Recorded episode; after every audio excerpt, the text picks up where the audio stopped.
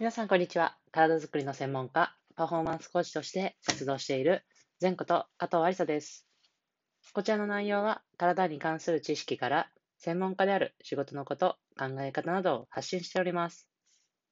本日は、胸郭の動きは全員に必要というテーマでお話をしていきたいと思います。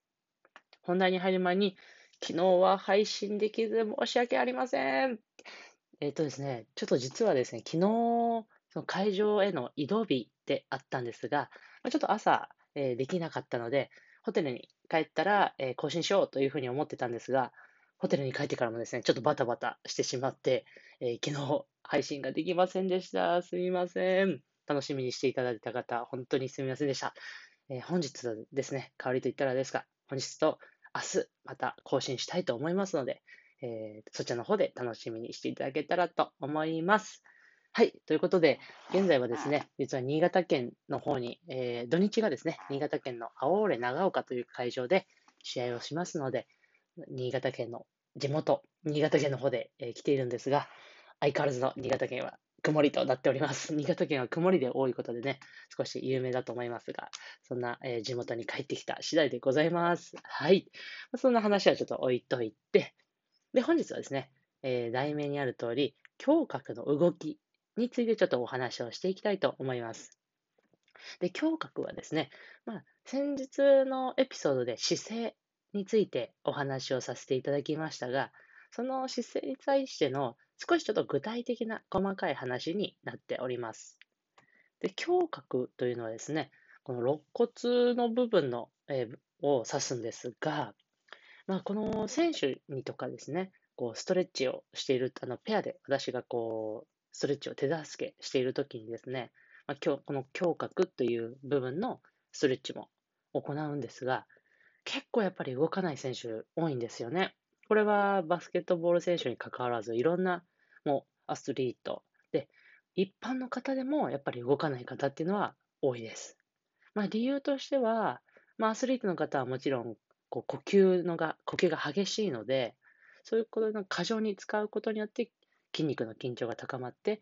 え固まってしまうということもありますし、まあ、一般の方の多くであれば、そういう呼吸の過剰ではなくて姿勢ですね。前回のエピソードとかもお話しして、姿勢が、いわゆる不良姿勢の状態で固まってしまって、胸郭が動きにくいという方も多くいらっしゃいます。で、この胸郭が固まってしまう何が起こるかというとですね、胸郭というのは呼吸をするときに、この肋骨ですね、開いたり、まあ、閉じたりとしてこあの動いて、まあ、肺に空気を入れるのを、まあ、手助けしているわけなんですが、これが動いていかないと、例えばこう肩周りの僧帽筋と言われる、まあ、いわゆる皆さんが肩こりになりやすい部分ですね、えー、の部分だったりとか、首のこの筋の強鎖乳突筋と言われるこの筋の部分だったりとかに、えー、吸うときに過剰に力が入ったり、または吐くときには、腹直筋、いわゆるシックスパックのところですね、に、過剰に力が入ってしまって、いわゆるこの筋肉、これらの筋肉というのは、アスリートのように過剰に呼吸をしなきゃいけない選手はしょうがないんですが、えー、安静時、いわゆるこう、呼吸が荒くないときにはですね、あまり使いたくない筋肉になります。これらを使うというのは、過剰に筋肉を使ってしまって、それらの筋肉が張ってしまって、痛みだったりとか、姿勢不良につながってくるわけなんですが、そういうところを避けるために、胸郭というところはしっかり動くようにしていくということが必要になります。もちろん、この胸郭周りを、え、いわゆる伸ばす、ストレッチするっていうのも一つ、え、動かすためには必要な手段なんですが、あとはですね、そのつながっている、固まってしまっている首だったりとか、あとはその首がつながっている顔ですね、を要はマッサージしたりして、えー、筋肉が動くようにすることによって、この胸郭周り、胸郭周りも動きやすくするのを手助けすることができます。その方法としてはですね、皆さん、こめかみってわかりますかね？ちょっとあの顔の耳のちょっと斜め上、眉の、先っぽですね、くらいにへっこみがあると思うんですが、その部分だったりとか、あとは顎の、あの、顎をあう、あうって動かすと、動く部分があると思います。ほっぺたの横の方に。その部分を軽くマッサージしたりとか。あとはですね、首周りは鎖骨をですね、押さえていただいて、両方でもいいですし、まず真ん中を押さえていただいて、そのまま上を向く。で、上を見たらそのままちょっとしゃくれてあげるとですね、さらに、今ちょっとやって、私やってみたんですが、しゃくれるとさらにぐーっと筋が伸びていくので、そういう方法だったりとか。